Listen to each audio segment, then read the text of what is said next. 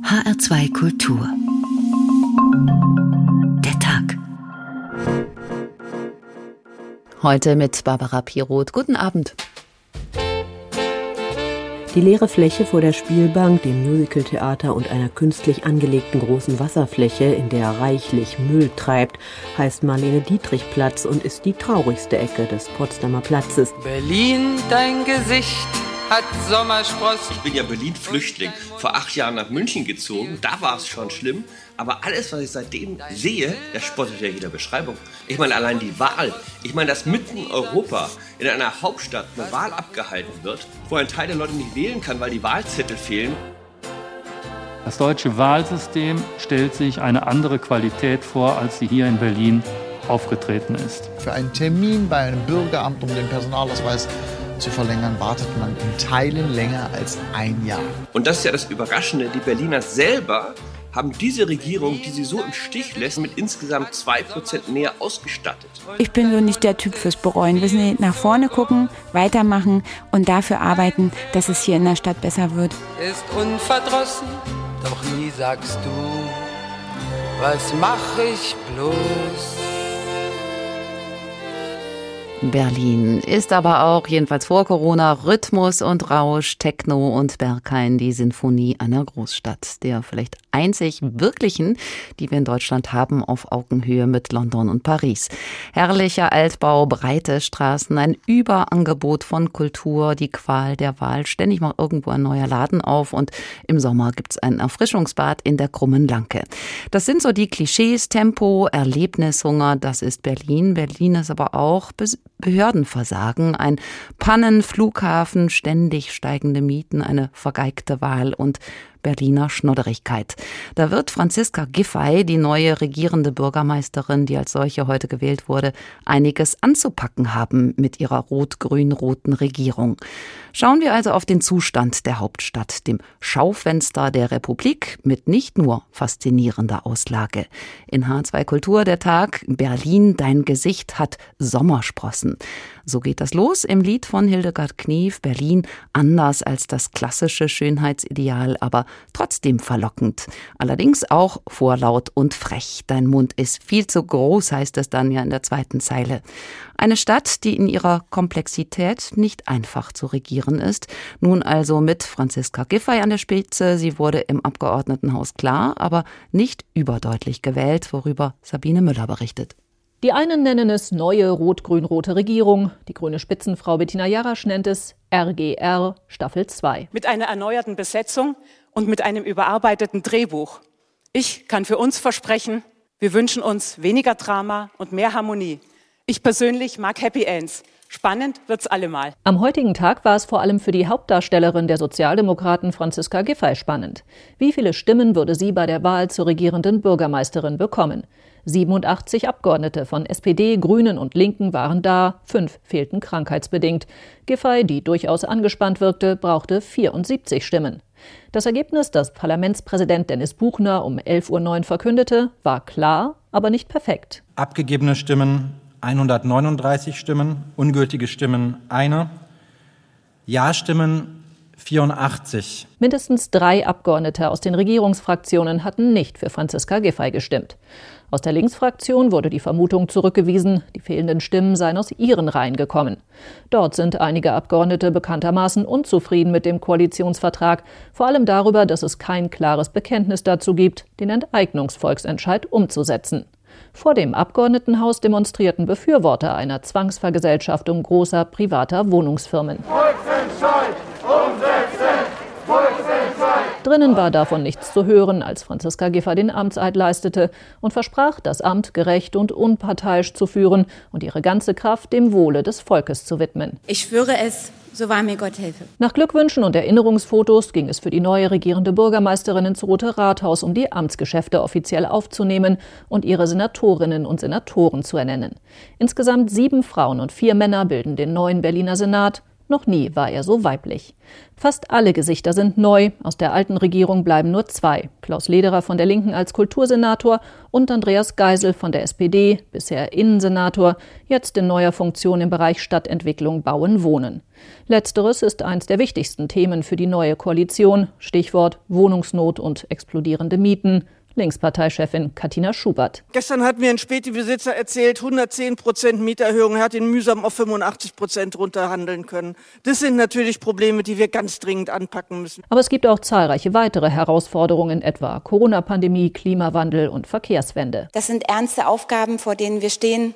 Und wir wollen sie mit Respekt, Mut und Zuversicht angehen. Versprach Franziska Giffey. Nachdem um 13.09 Uhr die letzte Senatorin ihren Amtseid geleistet hatte, war Rot-Grün-Rot Staffel 2 endgültig am Start. Ob die Neuauflage eher in den Bereich Comedy oder Drama fällt oder einfach interessantes Reality-TV bietet, das wird sich zeigen.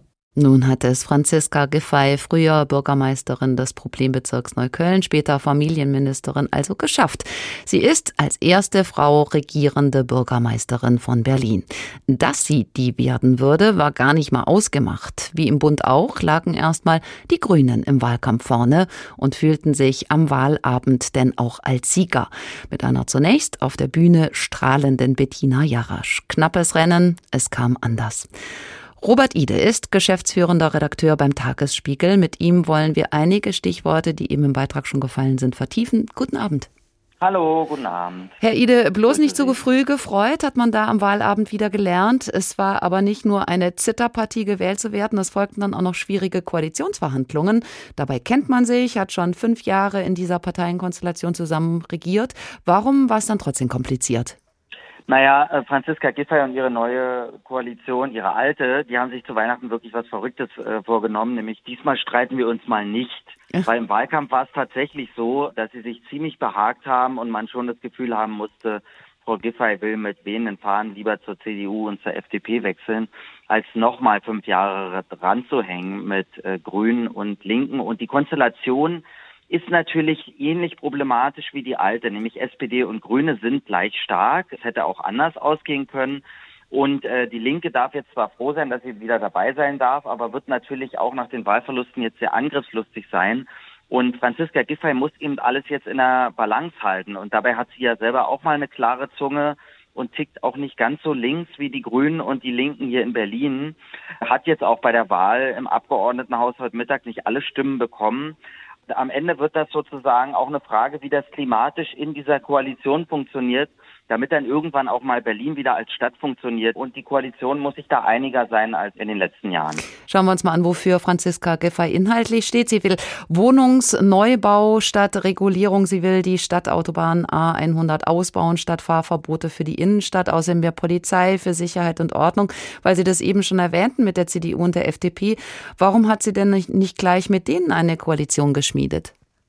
Na, ich glaube, das ist ja oft so, dass die Dinge ja eigentlich nicht im Wahlkampf entschieden werden, sondern dann doch von den Parteien und auch die Berliner SPD tickt halt wie die ganze Stadt eher links und äh, da war es auch vielen Genossinnen und Genossen nach einem erfolgreichen Wahlkampf doch eher so ein bisschen ein Graus jetzt mit CDU und FDP, obwohl die auch relativ links sind für ihre Parteien, zusammenzugehen.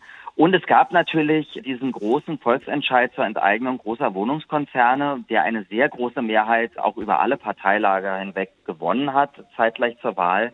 Und das sprach dann doch eher dafür, das jetzt erstmal wieder mit dem linken Fuß zu versuchen und nicht mit dem rechten jetzt mal versuchen, ein Tor zu schießen.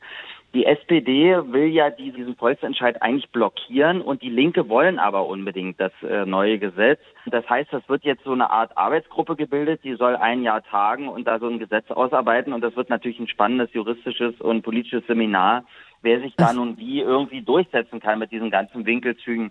Franziska Giffey kann nun also in Neukölln ihre Sachen packen und äh, kann ins Rote Rathaus ziehen, wo sie eine Situation vorfindet, die ihr auch ihr Vorgänger Michael Müller so mit überlassen hat. Es überwiegen prekäre Jobs in der Stadt. Die Zahl der Sozialleistungsempfänger ist hoch. Auf den Straßen steht man im Dauerstau. Die Mieten werden unbezahlbar. Wohnsituation haben Sie angesprochen. Der Ausbau der Fahrradwege lässt zu wünschen übrig. Dann obendrein noch Corona Wo packt Giffey dann an oder Rot-Grün-Rot als erstes? Also ich glaube, Sie müssen generell an der Verwaltung anpacken, die muss digitalisiert werden, damit die Stadt wirklich irgendwann wieder richtig funktioniert. Und ein großes Thema insbesondere für die Grünen wird werden, jetzt nicht nur neue Fahrradwege anzukündigen und die Verkehrswende irgendwie wortreich vor sich herzutragen, sondern wirklich sie auf die Straße zu bringen. Und Bettina Jarasch als neue Verkehrs- und Umweltsenatorin, die Spitzenkandidatin der Grünen, die will das jetzt machen. Aber da ist auch schon der nächste Konflikt, weil Franziska Giffey sagt eben, na, die Autos müssen jetzt nur nicht unbedingt raus aus der Innenstadt. Aber in der Tat, äh, das sind so diese Alltagsprobleme einer Stadt, die so halbwegs funktioniert und sich überall so ein bisschen durchwurschtelt. Die spiegeln sich eben zum Beispiel im Verkehr dann auch wieder, ja. Und das andere ist natürlich in der Tat, Berlin ist eine total, ja, doch ziemlich arme Stadt, sehr prosperierend, aber doch eine arme Stadt. Und die hat auch ein Lebensgefühl, was jetzt vielleicht zu Franziska Giffey's neuem Regierungsstil möglicherweise nicht passt oder sie muss es passend machen. Also Klaus Wobereit hat es ja mit arm, aber sexy umschrieben und sie will halt eher sozusagen Chancen für die Ärmeren äh, aufbauen. Sie will aber auch das Lebensgefühl leben und leben lassen in Berlin auch mit ein bisschen mehr Ordnung verbinden, ein bisschen mehr Sauberkeit, auch ein bisschen mehr vielleicht Altmodischkeit. Sie sagt ja irgendwie, die Senatoren sollen nicht alle so schlampig rumrennen und sich mal was ordentliches anziehen. Also das heißt, ich glaube, das Bild von Berlin, das will Franziska Giffey ändern und da hat sie sich wirklich eine ganze Menge vorgenommen. Aber es ist irgendwie auf eine gewisse Art vielleicht auch dringend notwendig. Franziska Giffey wird geschätzt für ihre volksnahe Art. Sie kann mit einfachen Leuten reden. Sie will eine Politik machen für Menschen, die einfach nur den Wunsch haben, in einer funktionierenden Stadt zu leben. Damit konnte sie ja auch im Wahlkampf ganz offensichtlich punkten. Was ist eigentlich aus ihrer Plagiatsaffäre geworden? Ist die damit weggelächelt? Naja, sie hat nochmal die Chance bekommen. Äh, sie hat natürlich auffällig Berlin halt im Wahlkampf und sich sozusagen bei den normalen Leuten wirklich beliebt gemacht. Sie hat auch äh, dieses Plagiat dann wirklich in letzter Sekunde zugegeben und sie hat jetzt ein strategisch richtige Sache gemacht, äh, nämlich das Wissenschaftsressort, was ja beim vorherigen regierenden Bürgermeister Michael Müller mit angesiedelt war. Das hat jetzt eine eigene Senatsverwaltung äh, mit einer eigenen Senatorin. Welche personelle Neuorientierung gibt es da? Welche Veränderungen bei den Ressorts? Was hat Sie überrascht? Ein paar Überraschungen gab es tatsächlich. Also die Schulsenatorin von der SPD, Astrid Sabine Busse, die war halt Leiterin einer Brennpunktschule. Die kommt halt direkt aus einer Schule in Neukölln, da wo Franziska Giffey tätig war, kennt sich also aus, hat sich in der Pandemie sehr für Präsenzunterricht stark gemacht. Und man muss auch sagen, hier braucht die SPD auch dringend einen Neustart, weil sie verantwortet tatsächlich schon seit 25 Jahren in Berlin das Bildungsressort und nahezu in dieser Zeit sind alle äh, Schulen zu Brennpunktschulen geworden, weil das alles so chaotisch war. Also da gibt es wirklich eine Menge zu tun. Aber hier versucht man zumindest den Neustart. Bei der Linken auch spannend. Die Arbeits- und Sozialsenatorin Katja Kipping werden vielleicht viele kennen, auch bundesweit, weil sie Linken-Chefin war, hat sich da die ganze Zeit immer mit Sarah Wagenknecht rumgestritten, hat da vielleicht auch keine Lust mehr drauf und ist jetzt eben Arbeits- und Sozialsenatorin hier in der Stadt. Und bei den Grünen war eigentlich die größte Überraschung, wer jetzt nicht mehr dabei ist, nämlich Ramona Popp, die bisherige Wirtschaftssenatorin, eigentlich die bekannteste Politikerin der Partei in der Stadt. Aber die hat sich ein bisschen aufreiben lassen von diesem linksgeprägten Berliner Landesverband und hinterlässt aber allen Wählerinnen und Wählern und den Berlinerinnen und Berlinern einen interessanten, bedenkenswerten Abschiedssatz. Sie hat nämlich gesagt, wir sind auch nur Menschen und keine Politikmaschinen. Und naja, darauf sollte man vielleicht auch nicht nur an Weihnachten auch mal achten. Empfiehlt Robert Ide, geschäftsführender Redakteur beim Tagesspiegel. Haben Sie vielen Dank. Sie hören H2 Kultur, der Tag Berlin, dein Gesicht ist voller Sommersprossen. Mit Dackelfalten, der Körper zu flach geraten, singt Hildegard Knief. Aber egal, die Stadt pulsiert, hier ist das Leben, hier ist die Nacht. Der berüchtigte Tanz auf dem Vulkan vor 100 Jahren, ein Mythos, von dem Berlin immer noch ziert. Aber mit dem Aufstieg ging es ja eigentlich schon viel früher los, zu Beginn der Industrialisierung. Im Roman Die Effingers kommt Paul Paul aus der Provinz nach Berlin, will dort eine Autofabrik gründen und erlebt 1884 eine Stadt, deren Gewusel ihn total verwirrt. Er stieg in den alten Omnibus, es wird gebeten, die Pferde zu schonen, und fuhr durch die Friedrichstraße. Hochblonde Mädchen mit Stöckelschuhen und Federboa und Wölbungen und den Hut hoch oben und die verhängten Fenster des Café National, geheimnisvolle Lasterhöhle ein Krüppel aus dem 70er Krieg, der Wachsstreichhölzer feilbot. Buchläden, Kliniken und wissenschaftliche Institute, dazwischen kleine, ganz kleine Schaufenster, die mit einer Spitzengardine verhängt waren und an denen Weinstube stand.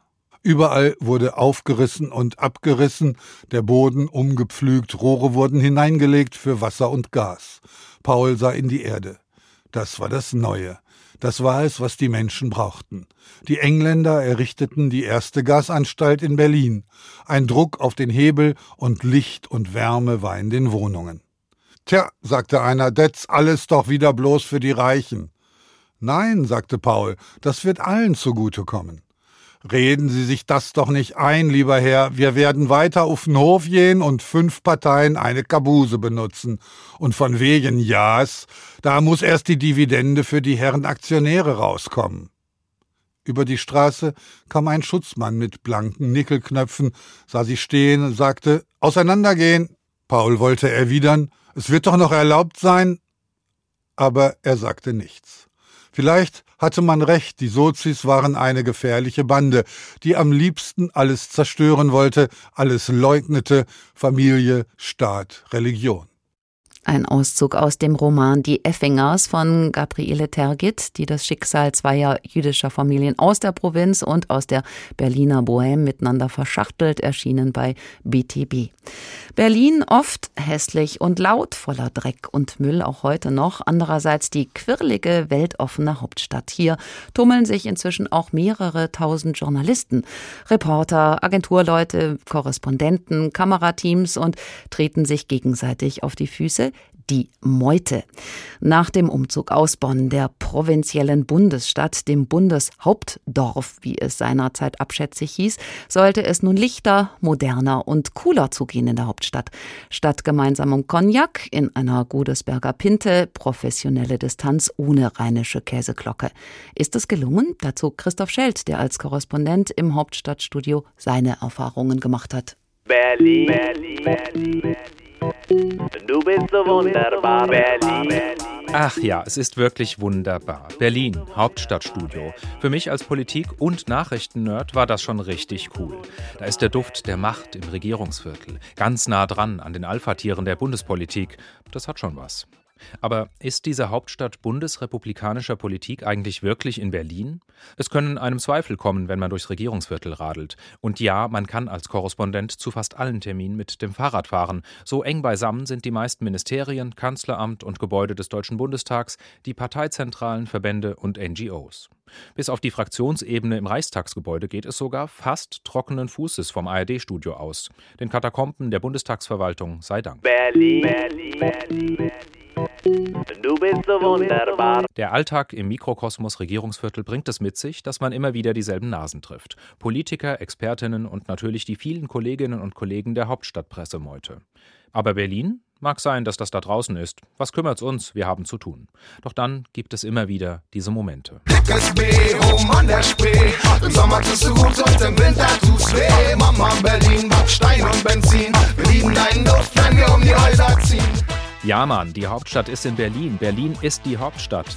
Denn schon mein Radweg ins Studio war gepflastert mit Geschichte.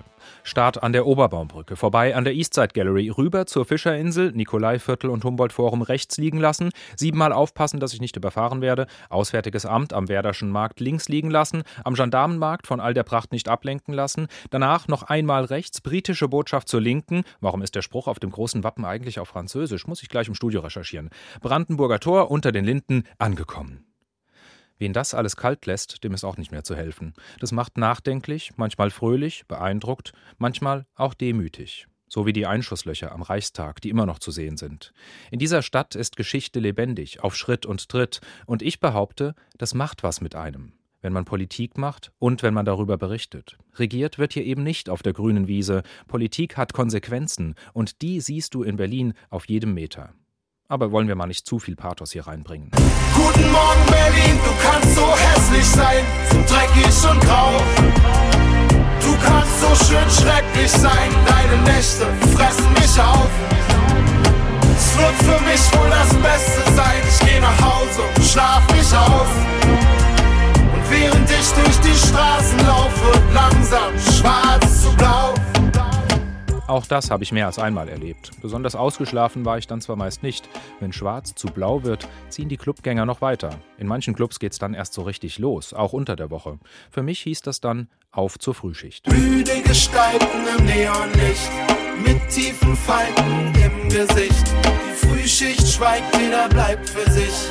Frust kommt auf, denn der Bus kommt nicht. Und weil der Bus eh nicht kommt, fahre ich Rad. Mein Blick im Vorbeifahren war ganz ohne Neid. Eher so ein Gefühl, ja Mann, dit ist Berlin. Auch wenn Berlin um 4.30 Uhr wirklich nur ganz wenig vom vorhin geschilderten Pathos hat. Dreckig und grau, umso mehr.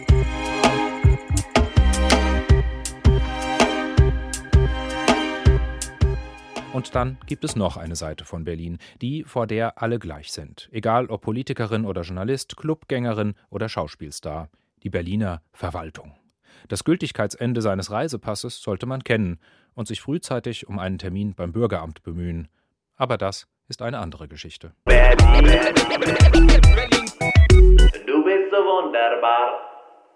Und auf diese Tücken im Alltag, die so unfassbar nerven, auf die sprichwörtlichen Mängel in der Berliner Verwaltung, die bundesweit bekannt sind und Spott und Häme auf sich ziehen, schauen wir dann nachher noch genauer. Jetzt erstmal wollen wir vertiefen, was uns Christoph Schelt da als Vorlage geliefert hat. Journalismus in der Hauptstadt im Unterschied zur Arbeit seiner Zeit in Bonn. Stefan Cornelius ist Ressortleiter Politik der Süddeutschen Zeitung. Er kennt beide Perspektiven, hat nämlich auch in Bonn 91 als Korrespondent Korrespondent gearbeitet, wie dann um die Jahrtausendwende auch in Berlin. Guten Abend. Hallo, guten Abend. Herr Cornelius, früher in Bonn war alles sehr überschaubar, ein kleines bürgerliches Städtchen. Jeder wusste zum Beispiel, in welchem Haus in der Südstadt Norbert Blüm wohnt. Hat diese Bedrängtheit das Arbeiten erschwert oder erleichtert? Ach gar nicht, es hat sogar eher erleichtert, weil die Wege waren kurz, man kannte sich, es gab wenig Abwechslung, man konnte sich jetzt nicht unbedingt irgendwo hinflüchten. Und insofern hat man halt sehr intensiv Politik gemacht, hat seine Kontakte abgeklappert, äh, hatte viele persönliche Gesprächstermine. Das war sehr einfach in Bonn. Und im Zweifel hat man sich dann abends auch noch in der Südstadt in der Kneipe getroffen. Es heißt ja, es habe zur normalen Form von Informationsbeschaffung gehört, die Pinten abzugrasen. Wie haben Sie damals gearbeitet? Wie sind Sie an Ihre Informationen gekommen? Naja, es gab erstens diese berüchtigten Journalistenkreise, die gibt es auch heute noch zum Teil, aber in Bonn war das natürlich deutlich geordneter und da war auch sehr stark nach Lagern sortiert. Also man wurde quasi auch in der Politik irgendwo hingesteckt und hatte gar keine Chance, da wieder rauszukommen. Also ohne SPD-Parteibuch keine SPD-Berichterstattung, so in, in der Zuspitzung. Im Prinzip kommt es schon darauf an, mit welchem Selbstbewusstsein man an die Quellen ran ist. Und gut, ich hatte das Glück, für eine für die große Süddeutsche zu arbeiten und da durfte man sich dann auch schon äh, freuen, dass man ein, zweimal die, im Monat den Fraktionschef zum Vier-Augen-Gespräch bekam und solche Quellen auch nutzen konnte. Geradezu rührend wirkt ja heute im Rückblick das ehemalige Kanzleramt in Bonn, dieser schwarz-braune, flache Kasten mit der Henry Moore Plastik davor, optischer Hintergrund für unzählige Berichte aus Bonn oder das kleine Wasserwerk, wo das Parlament tagte. Wie haben Sie die Atmosphäre damals in Bonn erlebt? Na, ich war sehr jung und deswegen habe ich das möglicherweise gar nicht als so bedrückend empfunden. Ich bin nach dem Umzug einige Male in Bonn gewesen wieder und es ist unglaublich eng. Es ist wahnsinnig klein. Und äh, wenn Sie die Henry Moore Plastik erwähnen, gehört zum Bild natürlich dazu, dass direkt vor dem Zaun das Bütchen stand. Und das war dieses kleine Trinkkiosk, wo halt mittags die Brötchen verkauft wurden die Bockwurst und am Abend noch das Bier. Und Bonn war schon eine recht provinzielle Stadt und äh, eine kleingeistige Stadt auch. Aber es war insofern wirklich auch überschaubar. Es war für den Beamtenapparat vor allem sehr prägend. Und man muss sich ja klar machen, dass die tragenden Säulen einer Regierung in den Ministerien sitzen und die sind nun mal geprägt von der Umgebung, in der sie leben. Es gab dann, als der Umzug beschlossene Sache war, einige Bedenken unter Journalisten, zum Beispiel auch die, die alte deutsche Großmannssucht könnte in der alten Reichshauptstadt wieder auferstehen. Viele wollten dann auch ihre Familie nicht nötigen, gewissermaßen in den Osten zu ziehen. Hatten Sie auch Vorbehalte? Ich hatte gar keine Vorbehalte. Ich war auch auf dem Weg nach Washington. Insofern stand ich nicht vor der Entscheidung. Aber ich weiß schon und kann mich gut erinnern, dass gerade die älteren Kollegen, die gesettelt waren, wo die Kinder in der Schule waren, die ihr Häuschen im Siebengebirge hatten, die wollten nicht umziehen nach Berlin. Dieses Berlin war weit weg im Osten und nicht entwickelt und es war gefährlich. Und da gab es große, große Vorbehalte. Viele sind auch dann zurückgeblieben, nicht mit umgezogen. Und äh, diese Skepsis ist ja bis in die Spitze der Politik gegangen. Ich kann mich erinnern, wie ich mit Helmut Kohl zum Beispiel im Flugzeug saß, in einem kleinen Bundeswehrflieger auf dem Weg zu einem äh, Truppenbesuch in Mecklenburg-Vorpommern und wir flogen über Berlin und der Kanzler damals sagte, was für ein Moloch. Und im Prinzip war er voller Abscheu, weil dieses preußische Berlin für ihn, den Pfälzer, den Kurpfälzer, sowas von fern und auch ja unheimlich war. Die Sorge war natürlich schon, die Kontrolle geht verloren. Die Beamten werden bestechlich. Auf einmal steht da ein Jaguar vor der Tür und der Nachbar kontrolliert es nicht mehr, weil man sich nicht mehr kennt. Das war natürlich die Verlockung und die Gefahr der Großstadt. Andererseits wollte man ja gerade dieses Provinzielle von Bonn, das Sie angesprochen haben, hinter sich lassen. Ist das geglückt? Ich glaube nur ein Stück weit, denn die tragenden Säulen der Politik, nämlich die Abgeordneten, die kommen jede Woche aufs Neue nach Berlin gefahren. Die kommen montags angeflogen, gehen dann abends in ihre Landesgruppen, gehen in die zwei, drei Restaurants, in denen sich ihre Kollegen treffen, sind in der Bubble äh, im Bundestag in den Ausschüssen und fliegen am Donnerstagabend wieder raus. Also so wirklich viel Großstadt ist er nicht. Wo sich das natürlich verändert hat, ist bei den, bei den leitenden Beamten, bei den wirklich äh, operativen Säulen der Politik und auch natürlich bei den Journalisten. Die sind jetzt Berliner und insofern hat sich die Südstadt in Bonn gegen den Prenzlauer Berg getauscht. Also das Berliner Biotop hat das Bonner Biotop abgelöst. Die Mediendichte ist jedenfalls eine ganz andere äh, als in Bonn. Auch das atemlose Tempo der Berichterstattung, gleichzeitig der Druck, exklusiv zu sein. Kritiker sagen, es sei aber kaum noch Zeit dafür. Leidenschaftliche Recherche. Was macht das mit der Qualität des Journalismus im Unterschied zu Bonn? Ja, die Qualität ist schon eine andere geworden, aber das hat weniger mit der Stadt als mit dem mit den Umständen zu tun. Wir sind jetzt in einer 24/7 Digitalgesellschaft. Journalismus ist nicht mehr Tages- oder Wochengeschäft äh, und die Allverfügbarkeit von Informationen und der der Druck ist so groß geworden, dass es natürlich eine enorme Oberflächlichkeit erzeugt hat. Also man geht von Häppchen zu Häppchen und die Tiefe dahinter zu erkennen, die große Erzählung noch zu sehen, auch die Dynamik, die die Leute, die sich wirklich intensiver mit der Politik Politik beschäftigen, die aufzuspüren und zu gucken, wie die ein halbes Jahr vorausdenken, ein Dreivierteljahr vorausdenken. Dazu ist die Zeit nicht mehr da und insofern leben wir in einer Flachheit, die schon manchmal weh tut. Über Journalismus haben wir gesprochen. Was hat dieser Umzug denn mit der Politik gemacht? Hat die sich durch die Größe der Stadt verändert oder ist das eigentlich völlig unerheblich, in welcher Stadt man für die Bundesrepublik regiert? Ich glaube, die Provinzfürsten, und das meine ich gar nicht negativ der Politik, also die die Landesgruppenchefs zum Beispiel in den Fraktionen oder die mächtigen Abgeordneten, die große Wahlkreise vertreten, die mit hoher Stimmzahl gewählt wurden, deren Bedeutung ist geschrumpft, weil die Provinzialität, auch das bitte nicht negativ gemeint, die sie mitgebracht hatten nach Bonn, die wird nun möglicherweise in Berlin ein Stück weit äh, belächelt und sie werden nicht mehr so ganz so ernst genommen. Ansonsten glaube ich, ist der politische Betrieb auch eigentlich nur ein Opfer der, der Umstände der Gegenwart. Wir sind in einer enorm beschleunigten Politik und wir haben keine Zeit mehr, das Ganze zu vertiefen und uns darüber mal in Ruhe Gedanken zu machen. Und dadurch, dass wir auch so unendlich viel politische Themen wälzen jeden Tag und auch mitbekommen aus aller Welt, ist eigentlich die Getriebenheit und die Hetze das Alltagsgeschäft. Stefan Cornelius, Ressortleiter Politik der Süddeutschen Zeitung, haben Sie vielen Dank. Gefräßiger ist es geworden in Berlin, hektischer, rücksichtsloser in Wort, Bild und Byte. Aber hey, es ist Berlin und das ist ja eigentlich auch schon Entschuldigung genug.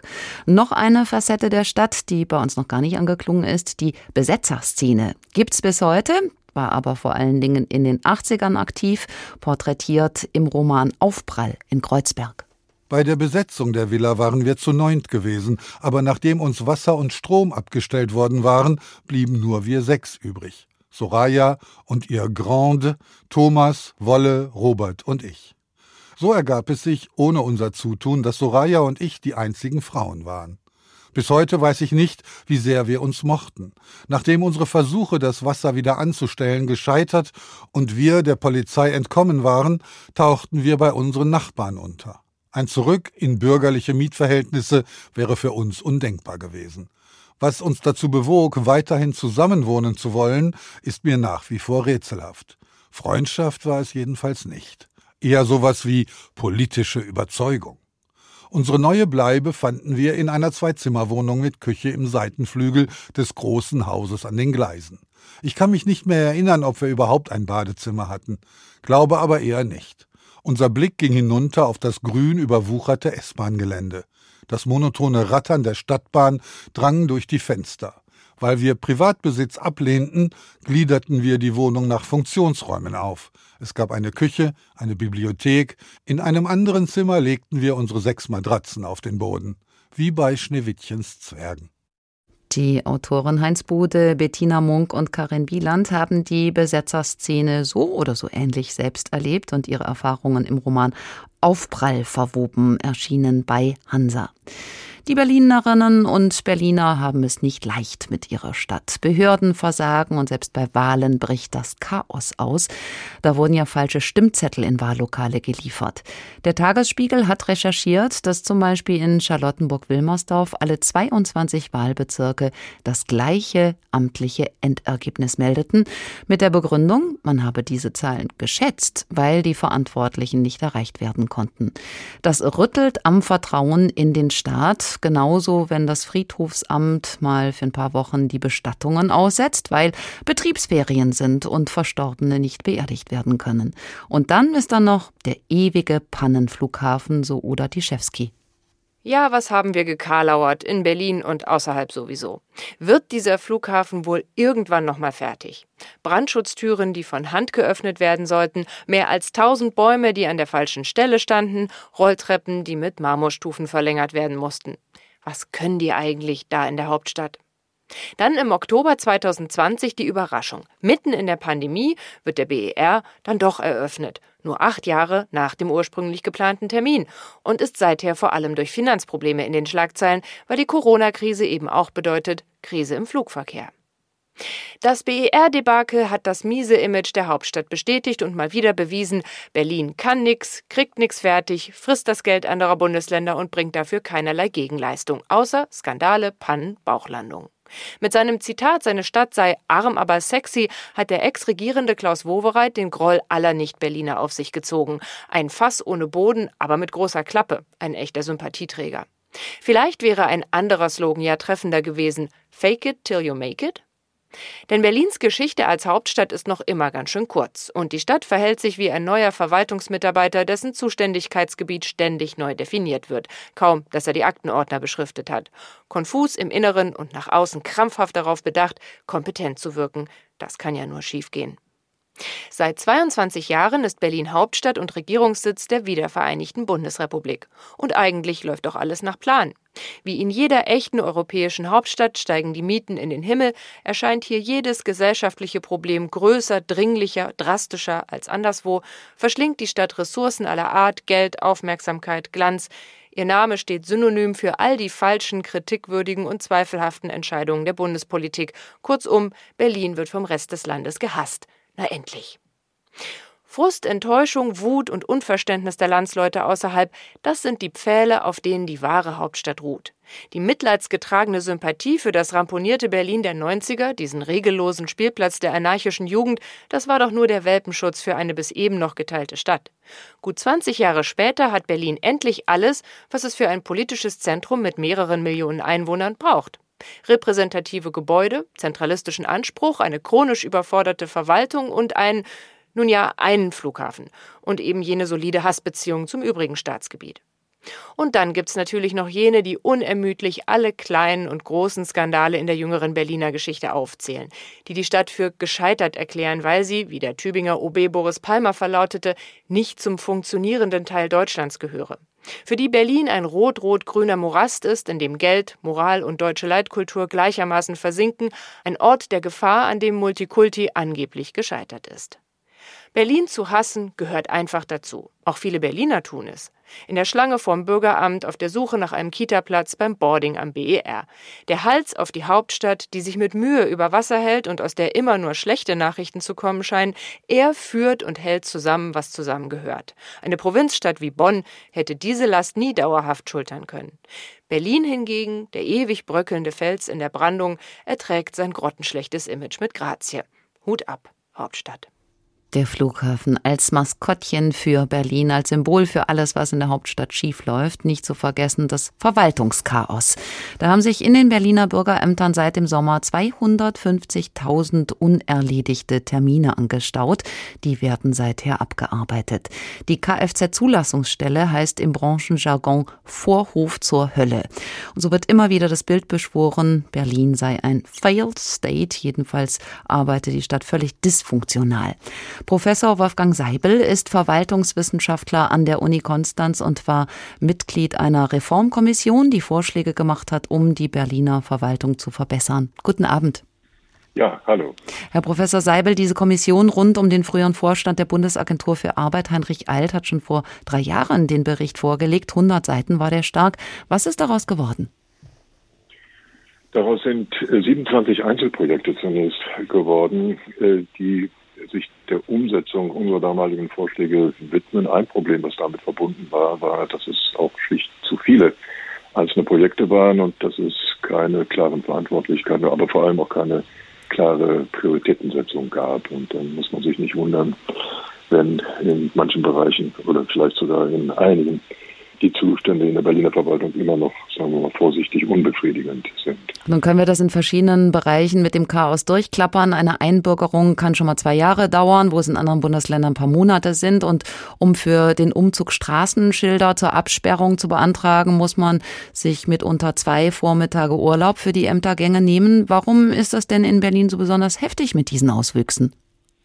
Zum Teil ist das natürlich äh, eine, eine Nachwirkung der Sparmaßnahmen, die einfach äh, unvermeidlich waren nach der Vereinigung der Stadt vor gut 30 Jahren mit einem starken Personalüberhang.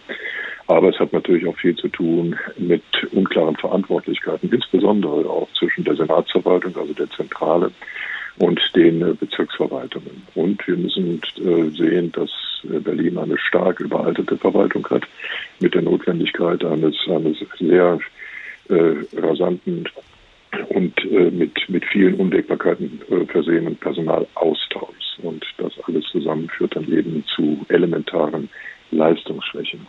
Nun muss man sagen, Berlin hat mit fast vier Millionen Einwohnern und zwölf Bezirken, die jeweils so groß sind wie eine mittelgroße deutsche Stadt, mit jeweils eigener Entscheidungskompetenz auch eine besondere Situation und Lage. Woran merkt man das denn, dass das nicht läuft zwischen den Bezirken der Senatsverwaltung? Ja, das merken ja die Bürgerinnen und Bürger genau an den äh, Beispielen, die Sie ja gerade äh, genannt haben. Äh, Aber woran hakt das denn? Das hakt daran, äh, dass äh, der entscheidende Schritt, nämlich eine Änderung der Berliner Landesverfassung, bisher von niemandem in Angriff genommen wurde. Dazu braucht man dann ja auch eine verfassungsändernde Mehrheit und die Zentrale, das heißt also die Senatsverwaltung, hat zu wenig Durchgriffsmöglichkeiten auf die Bezirksverwaltung. Dagegen wiederum wehren sich die äh, Bezirke aus zwar nachvollziehbaren, aber letzten Endes dann nicht legitimen Gründen. Also man bräuchte eine tiefergehende Reform und da müssten dann alle Bezirke Macht abgeben. Warum sollten die das tun aus deren Sicht? Ja, weil sie, die, also die Bezirke und die dort tragenden politischen Kräfte ja auch zu der Einsicht kommen könnten, dass letzten Endes sie dafür da sind, eine leistungsfähige Verwaltung aufzubauen. Denn die Verwaltung ist ja für die Bürgerinnen und Bürger da und nicht umgekehrt. Und die Zustände, die Sie da angeführt haben, lange, lange Wartezeiten für zum Teil banale Dinge wie Anmeldung eines Autos oder Ausstellung von Personenstandsurkunden, das sind natürlich völlig untragbare Zustände. Und das muss dann eben auch mal da durchgehend, also mit, da muss sozusagen Remedur geschaffen werden. Und dazu äh, hat übrigens der Koalitionsvertrag jetzt der neuen Berliner Regierung auch durchaus Ansatzpunkte formuliert. Dort ist zum Beispiel eine Verfassungsänderung wenigstens nicht ausgeschlossen. Sie wird sogar angesprochen und man darf gespannt sein, was daraus wird. Aber wenn man jetzt nicht auf die Einsicht hoffen möchte, könnte man den Bezirken im Gegenzug denn irgendwas auch dafür bieten, dass sie Macht abgeben? Na gut, ich meine, äh, Verwaltung ist ja jetzt kein Kuhhandel und äh, es geht ja nicht darum Tauschgeschäfte, sondern es geht darum, dass man zu einem Konsens kommt zwischen den verschiedenen politischen, also den Verwaltungsebenen, die eben dann auch durch die Bezirke mit repräsentiert werden, logischerweise, im Interesse der sogenannten gesamtstädtischen Verantwortung. So wird das in Berlin ja auch genannt. Und ich äh, sehe eigentlich keinen wesentlichen Hinderungsgrund, warum die Bezirksverwaltungen sich dazu nicht verstehen sollten. Immerhin stammt ja auch die jetzige regierende Bürgermeisterin genau aus einer solchen Bezirksverwaltung. Sie war ja Bezirksbürgermeisterin in Neukölln. Also ich glaube, sie hat da schon ein gutes Standing, gerade auch in diesen Fragen. Wenn das dann in der Zwischenzeit aber erstmal so weitergeht mit dem Verwaltungschaos, wird das irgendwann auch zur sozialen Frage, denn vielleicht finde ich ja doch jemanden, der mir mein Auto schneller als in neun Wochen zulässt, aber diesen gewerblichen Zulasser, den muss man dann eben erstmal zahlen können. Ja, das wird nicht zu einer sozialen Frage, das ist bereits eine soziale Frage. Eine schlechte Verwaltung ist immer eine soziale Ungleichheit erzeugende Verwaltung. Das muss man sich klar machen. Denn Leute, ich darf jetzt mal sagen, wie Sie und ich, die es sich leisten können oder glauben, es sich leisten zu können, die nehmen dann eben einen privaten Dienstleister für etwas in Anspruch, was normalerweise eine selbstverständliche Verwaltungsleistung ist. Und dann geht das auch tatsächlich ein bisschen schneller. Also der sogenannte Vorwurf zur Hölle der da zitiert wurde, wenn man eigentlich nichts anderes will, als sein Auto anzumelden. Das äh, kann man natürlich umgehen, wenn man äh, glaubt, das nötige Kleingeld dafür zu haben. Aber alle anderen, die das einfach auch sich auch nicht leisten können, die haben das Nachsehen. Das heißt, eine schlechte Verwaltung ist immer eine Verwaltung, die sozial ungerecht ist. Und es gibt dann auch die Redewendung, nur Starke können sich einen schwachen Staat leisten. Und das soll ja auch eine sozialdemokratische Devise sein. Also gerade linke oder mittellinks orientierte politische Kräfte, die müssen erst recht für eine gute und leistungsfähige Verwaltung eintreten. Nun gibt es allerdings auch Beobachter wie den früheren regierenden Bürgermeister Michael Müller, die sagen, eigentlich ist das total ungerecht. Nur weil alle Leitmedien in Berlin ihre Reporter sitzen haben, schaut die halbe Republik ständig auf diese Stadt. Sie wird damit zum Prügelknaben der Nation. Auch andere deutsche Verwaltungen und Behörden hätten mit solchen Problemen zu kämpfen. Ist Berlin vielleicht ja doch besser als ein Ruf? Naja, in mancher Hinsicht ist die Berliner Verwaltung tatsächlich besser als ihr Ruf. Und das liegt eben daran, dass sie nach wie vor viele Mitarbeiterinnen und Mitarbeiter hat, die die Probleme kennen, die diese Misere, darf man ja durchaus auch sagen, in vielen Bereichen selber kennen und die ihr Bestes geben, um das äh, auszugleichen. Aber meine, Herr Wobereit äh, hat sich ja nun auch hinreißen lassen zu der Bemerkung, äh, jede Kreissparkasse ist besser aufgestellt als die mhm. Berliner Verwaltung. Und daran muss ja auch was wahr sein sagt der Verwaltungswissenschaftler Professor Wolfgang Seibel. Haben Sie vielen Dank. Berlin ist aber auch eine Stadt der Avantgarde und der zeitgenössischen Bohème. Hier arbeiten Menschen ständig an Projekten. Vielleicht scheitern die, vielleicht müssen die Eltern einen finanziell immer weiter bezuschussen, aber es könnte auch was Großes dabei rauskommen. Und wenn nicht, dann war das eben ein Versuch mehr unter so vielen anderen, da ist man in guter Gesellschaft. Dieses Klima, das Kreative einlädt, anstachelt und befeuert, das rührt auch noch aus einer Zeit, als Westberlin Berlin eine Insel war. Eine Zeit, an die sich Maria Ossowski zurückerinnert, die, wie wir im Titel, ebenfalls auf Hildegard Knief zurückgreift. Ich hab so Heimweh nach dem Kurfürstendamm. Ich hab so Sehnsucht nach meinem Berlin. Die Stadt war eingemauert und frei, besetzt und anarchistisch, überaltert und jugendlich. Westberlin als Biotop des Widerspruchs zog alle, die den Spießer-Hotspots Hessens, Schwabens, Holsteins, Bayerns oder des Sauerlands entfliehen wollten, in die Inselstadt. Künstlerinnen und Künstler Bohemians unangepasste, unsoldatische, homoerotische, zwangsneurotische, hypererotische und vollchaotische. Westberlin hatte Platz. Viel Platz in den Straßen direkt an der Mauer, Ofenheizung und Klo auf halber Treppe, die Miete für zwei Zimmer selten über 100 Mark. Aber auch viel Platz dort, wo der Kaufpreis heute pro Quadratmeter bei über 10.000 Euro liegt. Villenetagen im Grunewald konnten sich damals Balletttänzerinnen und Journalisten, Regisseure und Bildhauer leisten. Die Mieten durften nicht steigen, schließlich lag der spätere Speckgürtel unerreichbar im Osten, in der Zone niemand konnte ausweichen. Und so blühten in Westberlin die Blumen der besonderen Lebenskunst. In Kreuzberg erfanden Peter Stein und seine Schaubühnengenies das Theater neu. Am Hallischen Ufer befahl Bruno Ganz als Prinz von Homburg alle Feinde Brandenburgs in den Staub. Jutta Lampe, Edith Klever, Otto Sander, die großen Mimen dieser einzigartigen Theaterzeit traf man in Dinas Tattersaal, im Zwiebelfisch am Savini-Platz oder in der legendären Paris-Bar. Der Kabarettist Volker Ludwig und sein Bruder, der Karikaturist Rainer Hachfeld, schrieben mit ihren Stücken für Kinder Theatergeschichte. Die Gripsbühne am Hansaplatz errang Weltruhm mit Ludwigs U-Bahn-Revue Linie 1. Ja,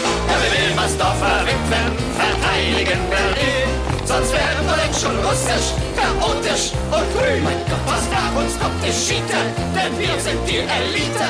Die Wilmersdorfer Witwen trafen sich im Kranzler, die immer unvermeidbaren Schulklassen aus Westdeutschland hingegen tobten ihre ersten hormonellen Irritationen im Big Eden aus, einer Disco am Kudamm im Keller und eine Goldgrube. Chef Rolf Eden ließ dort alljährlich eine Miss Berlin küren, die der selbsternannte braungebrannte Playboy gern im Rolls-Royce spazieren führte.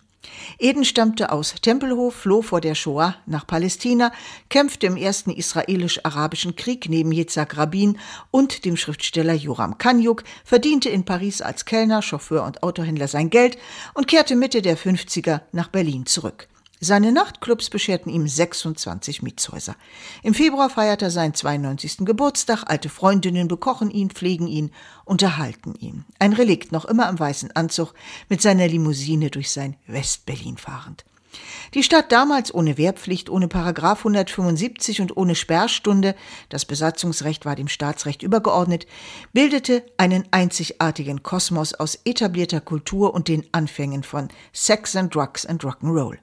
Herbert von Karajan dirigierte die Berliner Philharmoniker und gleichzeitig nahm David Bowie 1977 im Meistersaal der Hansa Studios Heroes auf.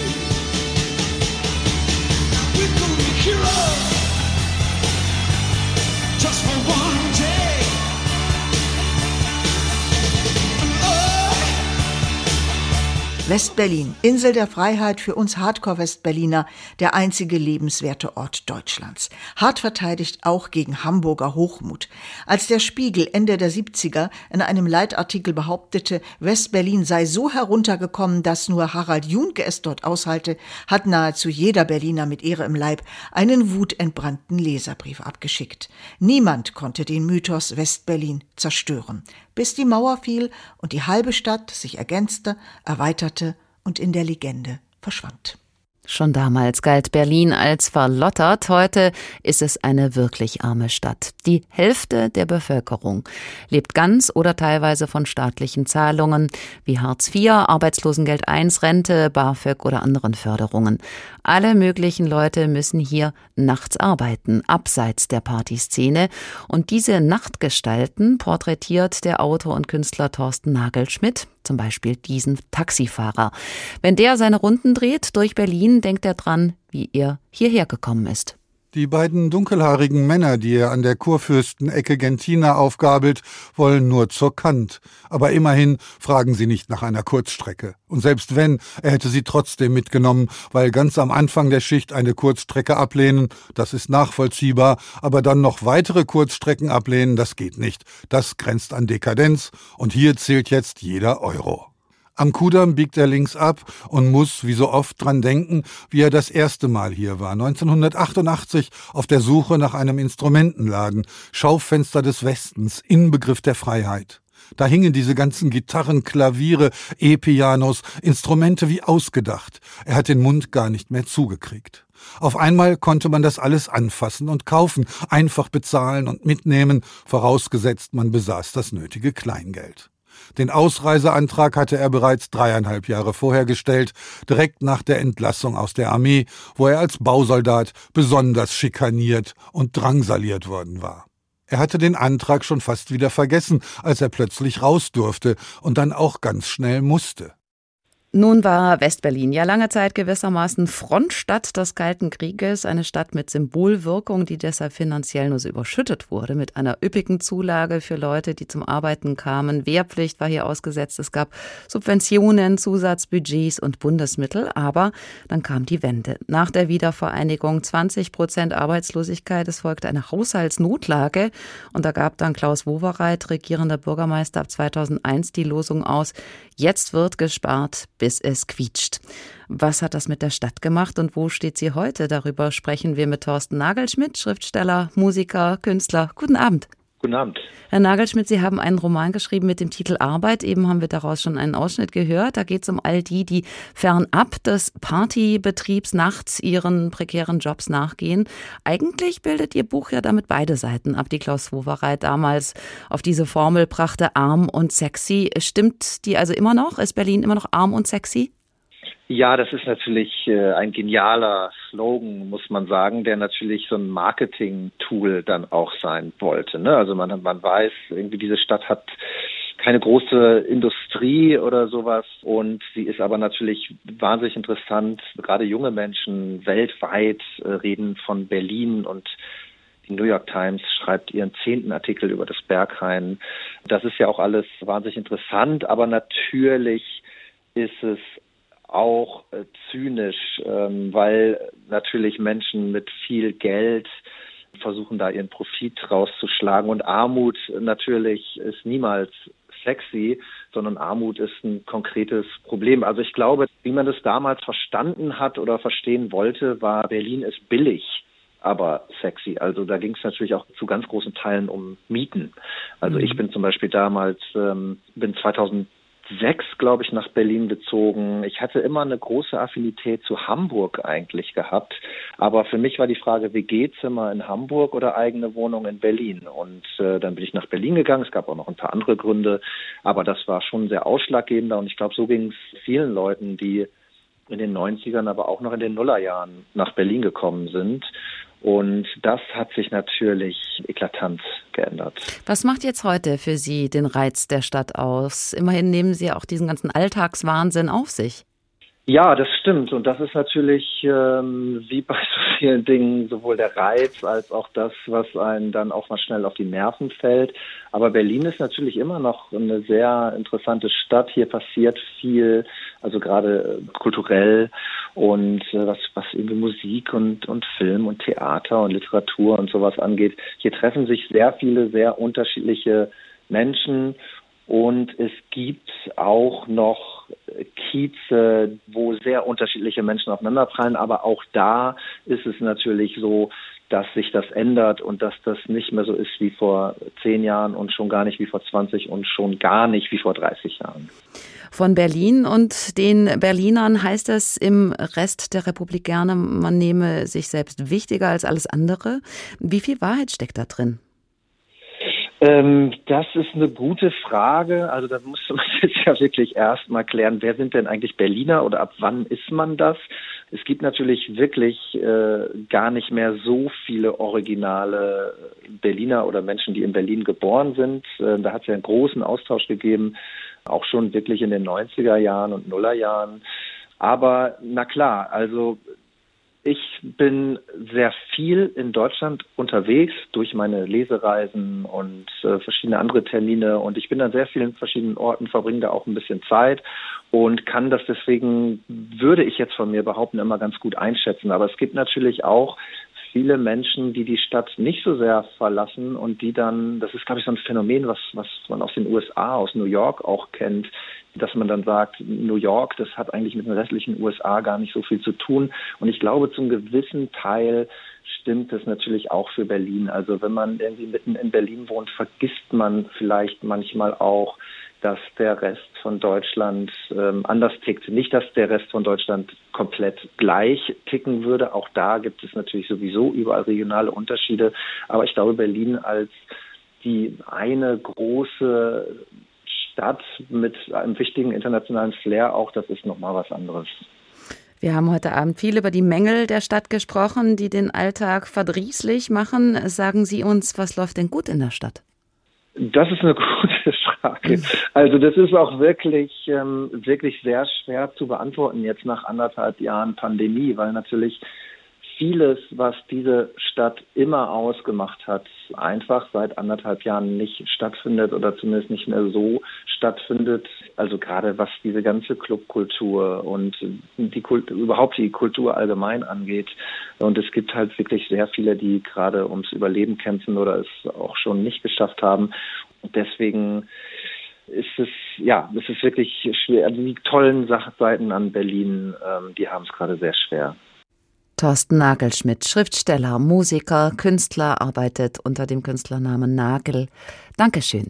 Das war H2 Kultur der Tag mit Barbara Piroth. Berlin, dein Gesicht hat Sommersprossen, so singt Hildegard Knef mit dunklem Charme. Doch nie sagst du, was mache ich bloß? Die Stadt selbstreferenziell, überheblich, unreflektiert, derb begraben unter dem Fluch bürokratischer Schlamperei. Nun mit einer neuen regierenden Bürgermeisterin im Amt. Auch die wird daran zu arbeiten haben, wie rotzig und kaputt gespart die Stadt ist. Aber wie wir vorhin schon kurz gehört haben bei Peter Fox, schwarz zu blau, also die sterbende Nacht, der anbrechende Tag. Jetzt nochmal in Gänze. Dieses Abgefuckte ist am Ende so abstoßend wie anziehend.